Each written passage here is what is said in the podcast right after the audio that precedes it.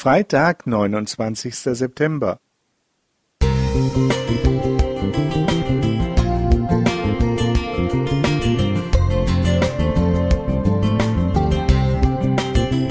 Ein kleiner Lichtblick für den Tag.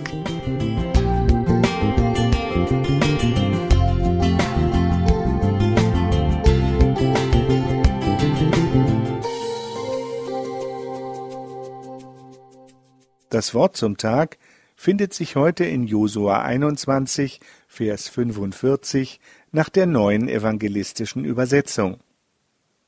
So hatte Jahwe all seine Zusagen erfüllt, keines seiner Versprechen an Israel war ausgeblieben, alles traf ein. Wie ein gewaltiger Schlussakkord mit Paukenschlag steht unser Bibeltext an seiner Stelle.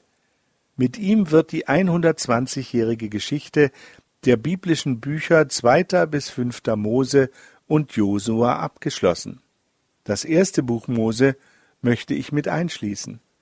Gott hatte den Patriarchen Abraham, Isaak und Jakob sowie dem Volk Israel versprochen, stark zu werden und das Land Kanaan zu besiedeln.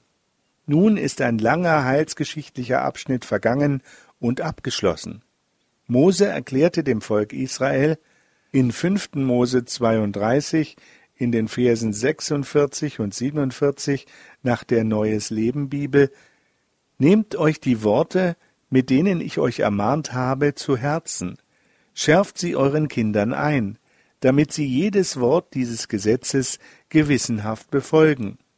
Diese Anweisungen sind nicht nur leere Worte, sie sind euer Leben.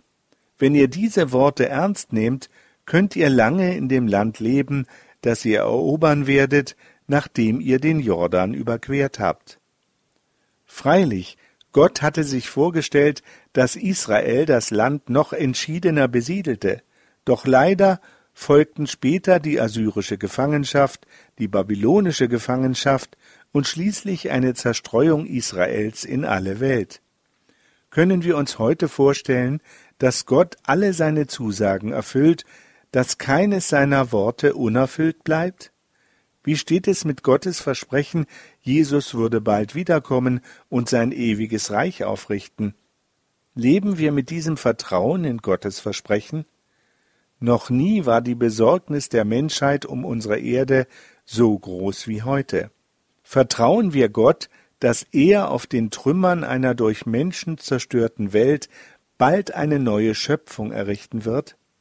Gott verspricht uns, bei uns zu sein und zu bleiben, jeden Tag aufs neue. Unsere Gefühle, unsere Gesundheit, unser Alter und unsere Aufgaben sind sehr verschieden. Jeder von uns ist anders. Zum Glück sind wir alle Originale, und jeder ist eine besondere Schöpfung Gottes.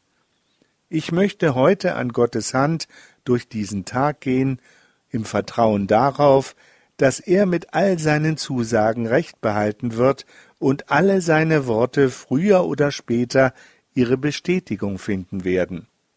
Eberhard Schulze Musik